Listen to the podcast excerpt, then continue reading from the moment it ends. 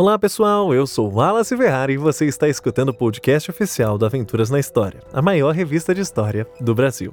No episódio de hoje, vamos falar sobre a história envolvendo Chernobyl e o maior acidente nuclear da história. Então vamos lá.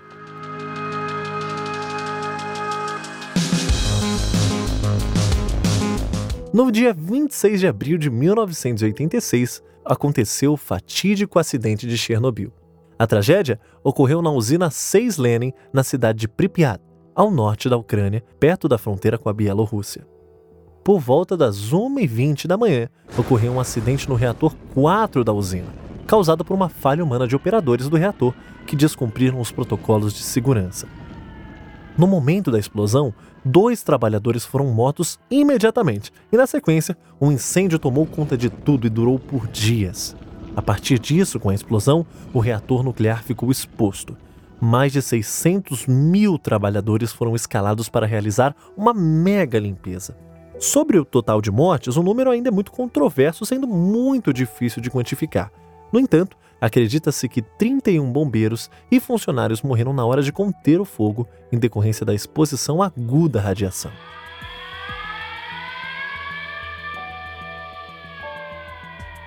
O desastre ocorreu durante um teste que tinha como objetivo determinar quanto tempo as turbinas seriam capazes de girar após uma queda de energia. Anteriormente, já tinha sido feito um teste em que se percebeu que as turbinas haviam parado muito rápido. Sendo assim, novos equipamentos foram instalados, mas que, obviamente, precisavam ser testados. Além disso, o incêndio jogou na atmosfera uma grande quantidade de material radioativo. O vento levou a radiação do oeste até o norte de Pripyat e logo se espalhou pelo mundo. Altos níveis de radiação foram detectados em países vizinhos, como Suécia, Áustria e até mais distantes, como nos Estados Unidos. Os suecos foram os primeiros a alertarem sobre o que havia ocorrido na antiga União Soviética. O funcionamento da usina de Chernobyl era similar a qualquer outra usina, em que são armazenados os combustíveis fósseis, né? Contudo, com a evaporação de água pura a cerca de 270 graus Celsius. Estima-se ainda que o acidente em Chernobyl liberou 100 megacuries, ou seja, sendo considerado o maior acidente radioativo da humanidade. Nas proximidades do reator ocorriam incontáveis desintegrações nucleares, que têm a média de vida de 30 anos.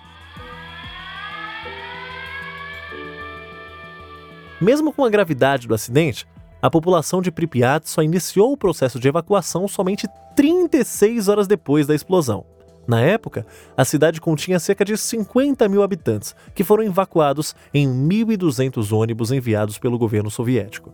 A população não foi autorizada a levar os pertences.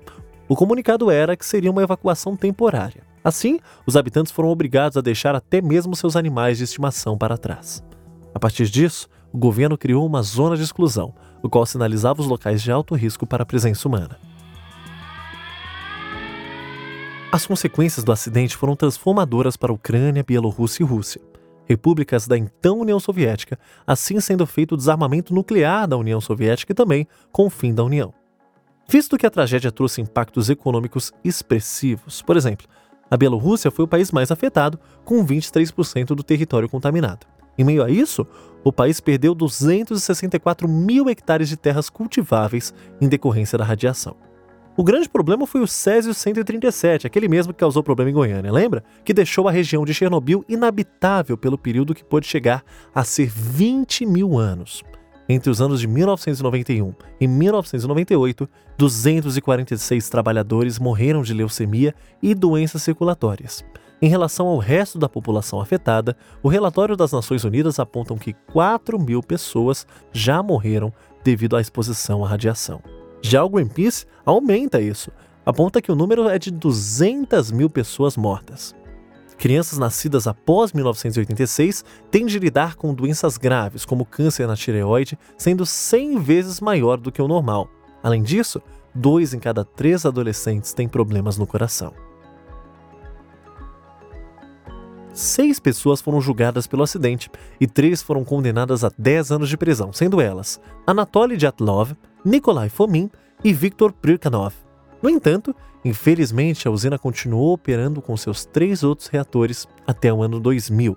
Depois, o local foi abandonado. O reator número 4 foi colocado em uma espécie de sarcófago de concreto e aço para que assim se evite uma difusão dessa radiação. Mesmo assim, ainda tem pessoas morando na zona de exclusão.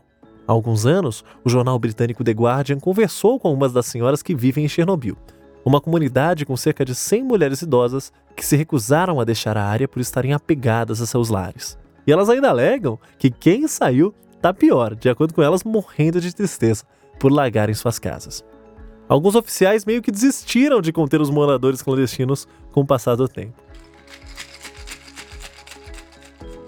Mudando de assunto, existem algumas curiosidades intrigantes envolvendo a região e os desfechos do acidente. Para vocês terem uma ideia, uh, um grupo de cientistas britânicos já desenvolveram uma vodka produzida com centeio e água colhidos na zona de exclusão de Chernobyl. Isso mesmo.